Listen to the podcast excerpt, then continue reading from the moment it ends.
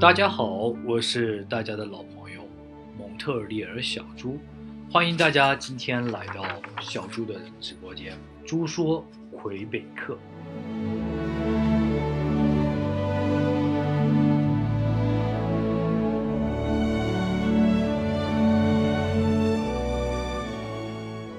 有一段时间没给大家更新了，小猪在这边表示很抱歉。那今天小猪跟大家聊一聊，聊聊前两天发生的故事，是小猪一年前的一个客户。这客户呢，一年前来到加拿大，委托小猪跟小猪团队租一个公寓。当时呢，又委托小猪要租西山的一个公寓，因为大家在网上面来看排名嘛，毫无疑问，西山的一个叫 Saint Leon 的小学。是排名比较靠前的一个小学，那小猪那肯定不负使命了，那就找啊，我们整个团队找啊找啊找。大家都知道西山是犹太区，那其实那边的很多公寓呢都是五十年以上的，很多相对来说比较老的公寓，都是交给大楼的物业一起管理的。还好找到了一个相对来说比较，就是说不是特别老，但是也有三四四十年的历史的公寓。这租金也不贵，大概呢就两千块钱，也是属于那种虽然是有个人的房东，但是呢也是委托物业一起出租的。出租完以后呢，小朱也当时帮啊客人找了搬家公司，当时都一切出进行的非常顺利。那时间就很快啊，一转一眨眼，这么一年就时间就过去了。那前两天呢，就是小朱的客人找到小朱，然后跟我说了一些事情。当我听到这些事情的时候，我觉得非常的不可思议。为什么到现在到这个点，本来是打算续签的时候，才跟我说的这件事情？因为为什么呢？因为他收到了房东给他的一封房租委员会的投诉信，也就是说要要要求他出庭。我简单的介绍一下，他是一个人带着孩子来这边呢，来这边陪孩子读书。那妈妈呢，英语呢也比较一般啊。主要是先生在国内啊，在国内，在上海，在魔都，算也也算是个中产阶级。那孩子呢，打出生开始家里就请保姆，所以说这位我们叫王女士吧，啊，一直就是做个全职妈妈。那为了孩子更好的平台，为为好了为为了孩子更好的将来，就到了北美，给孩子更好的教育资源，自己一个人带着孩子来到北美蒙特利尔求学陪读。当时呢，呃，王女士呢也是看到了小猪的公众号。听到小猪的租书魁北克，然后联系的小猪。我乍一看房租委员会投诉信，哇，我就没想到上面写了这么多密密麻麻的事情。然后呢，跟王姐一沟通，她的眼泪就哗啦哗啦的出来。当然了，因为疫情的原因，让她全家，她和她孩子还有父母都憋在一个两房一厅的小公寓里边，确实挺郁闷的。但是呢，遇到的事情呢。在小朱看来是应该去面对的。那我们今天呢，就简单讲讲看，这王姐这位，不管是作为新移民，还是说其他留学生，经常会犯下来的一些常呃，就是说常犯的问题。那这些问题呢，其实说起来哈，也不一定是房东的错。那至于对与错呢，我们先不去纠正，去去说它。但是呢，这些事情确实啊，对于很多人来说确实发生过。那首先第一点啊。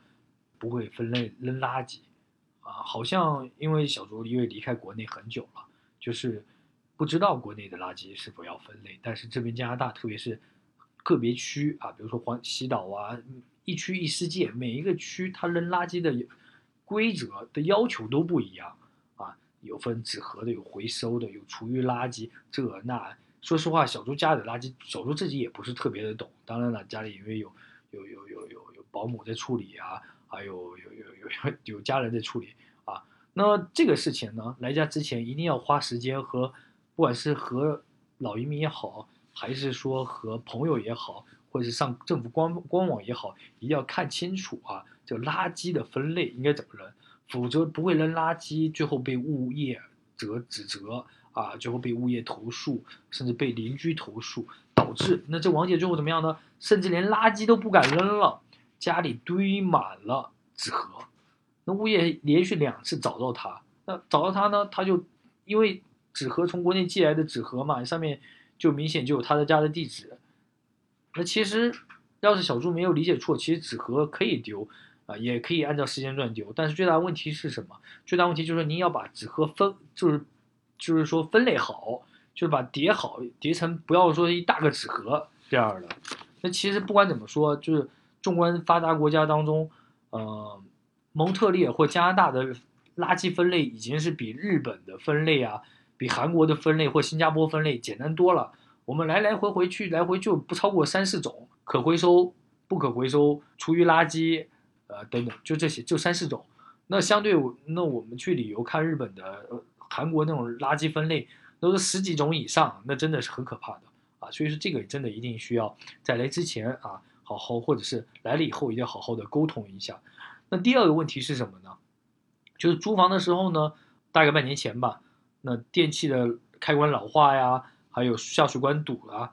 呃然后呢，他又不及时通知物业去维修，原因是什么？原因是他因为觉得疫情啊，可以理解啊，站在同胞角度真的可以理解这些，就是说疫情期间他担心害怕嘛，就万一外面来的人谁知道有没有疫情，对吧？会产生连锁反应，那导致什么呢？就就你的东就房子你遇到问题，公寓遇到问题你不修，那预知问题就越积越多，那导致下面的房客或下面的住户漏水了、堵塞了等等等等等等。最后，邻居和房东一起投诉，甚至要求赔偿，啊，甚至强制性搬出，这是不可思议的。当，遇到问题，第一件事该修的修，该补的补，这个很正常。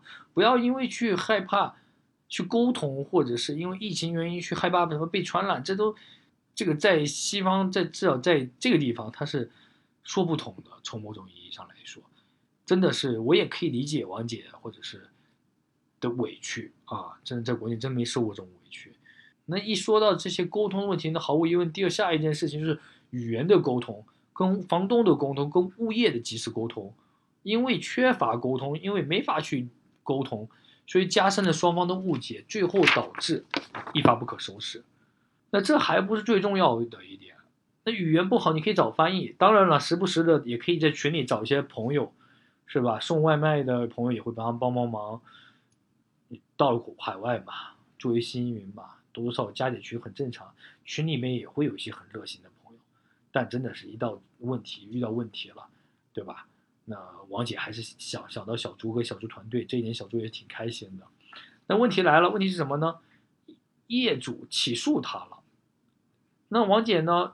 一刚开始也不知道那什么玩意儿，在群里问问各种朋友这那的，各种群友的解释就说大不了就跑吧，就不用管了。那怎么能这么去面对呢？因为这种其实。信用度这种东西，虽然住房信用度不是代表总信用度，但是它是还是会受影响的。那这事儿呢，就拖一拖再拖，二拖，拖了大概有两三个月。这眼瞅着就快拖超过了一个去出庭的时间。一旦法就一旦租房租委员会跟法庭是一样的，因为一旦你 no show，就代表你认罪，这是很严重的一件事情。从某种意义上来说，那拖的一直接拖不过去了，打电话跟小朱说这一说这事儿。我叫他把所有的事叙述的事情给我叙述一遍，他跟我讲的呢也讲的比较激动。我说你这样吧，姐，你就打文字给我。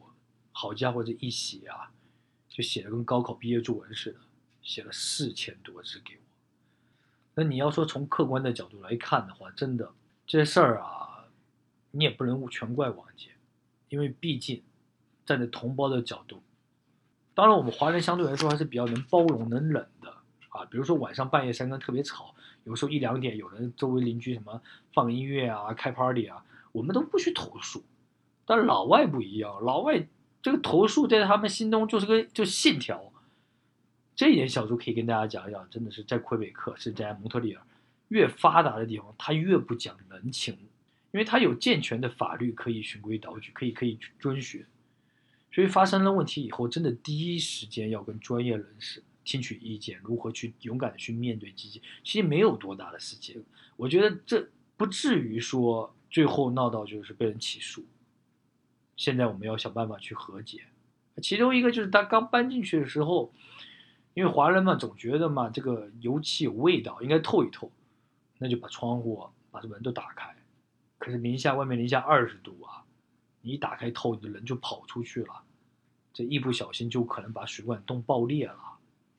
不巧就被物业给逮了个正着，所以通过这些案例啊，这小叔想给大家一点意见，就是不管来加拿大之前的新移民也好，留学生也好，要做功课，真的要做功课，衣食住行真的要全面了解，不要想当然，千万不要想当然。在国外二十一年，所有遇到问题找到小猪的朋友都是说啊，我认为怎么怎么，我觉得这是怎么怎么样，不不这样，真的不是你认为这样。其实就是这文化上的差异，游戏规则上的差异，要稍微了解一下，知道一下跟西人打交道的大致的一个态度也好，情况也好，要敢于寻求帮助。所以说我在朱叔魁北克这个这个直播间里，如果您在魁北克，如果您在蒙特利尔，您遇到问题了，您遇到麻烦了，如果您的群友、您周围的朋友帮助不了您，您跟小猪联系，小猪。或者小猪团队，我们随时会在这边帮助同胞。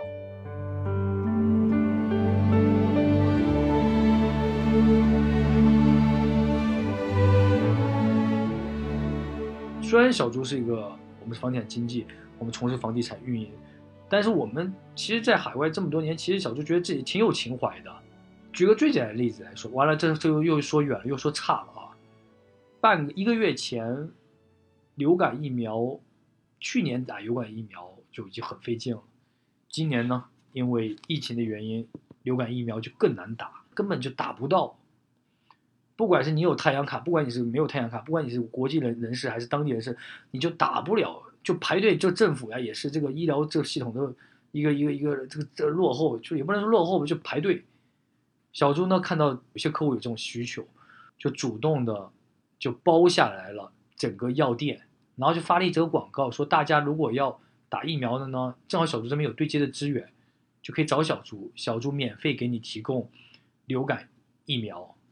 就没想到啊，这一个善举，就有这么多的人，客户也好，朋友也好，联系到小朱，啊，那小朱也挺开心的，可以帮助到同胞。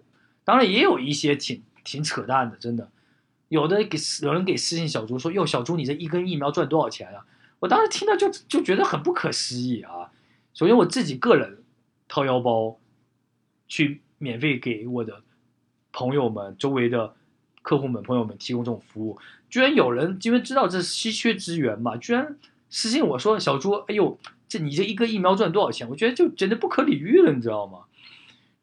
除了语言啊，除了文化。真的，大家在来之前，有的很多都是真的是尝试性的，但是呢，在我看来是尝试性的问题呢。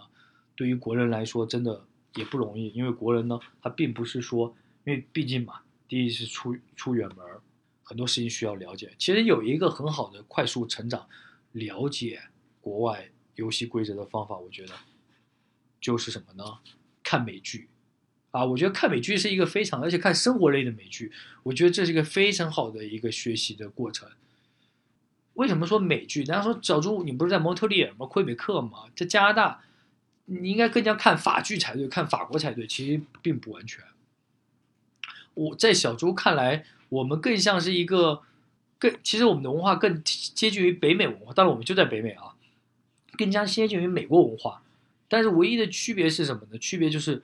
语言上的不同，我们使用的语言呢，不仅使用英语，还使用法语。如果更加直译的来说的话，就是我们就是会在一个会说法语的美国人圈子里生活。就是加拿大文化或者是魁北克文化，它其实跟北美文化已经很相近了，非常类似了。而跟法国文化呢，当然也有，但是呢，已经不多了，或者是很大重很大的意义上是一种。混合重合，那今天呢就跟大家唠到这里啊！谢谢大家收听朱说魁北克的节目。如果您需要联系小朱，可以关注小朱的公众号“蒙特利尔小朱”，朱是朱德的朱。如果有急事的话呢，你也可以加小朱的微信啊，燕朱 Y A N Z H U 猪，然后呢中间一个横杠 Q C。如果您更加有急事的话，需要跟我联系。也可以给我打我手机电话，啊，其实经常有那种在高速上遇到事儿给小朱打电话，怎么办呢？前面有警察，啊，呃，没问题，你也可以跟小朱联系，小朱电话是四三八三四六六八二六，四三八三四六六八二六。谢谢您的收听，我们下期见。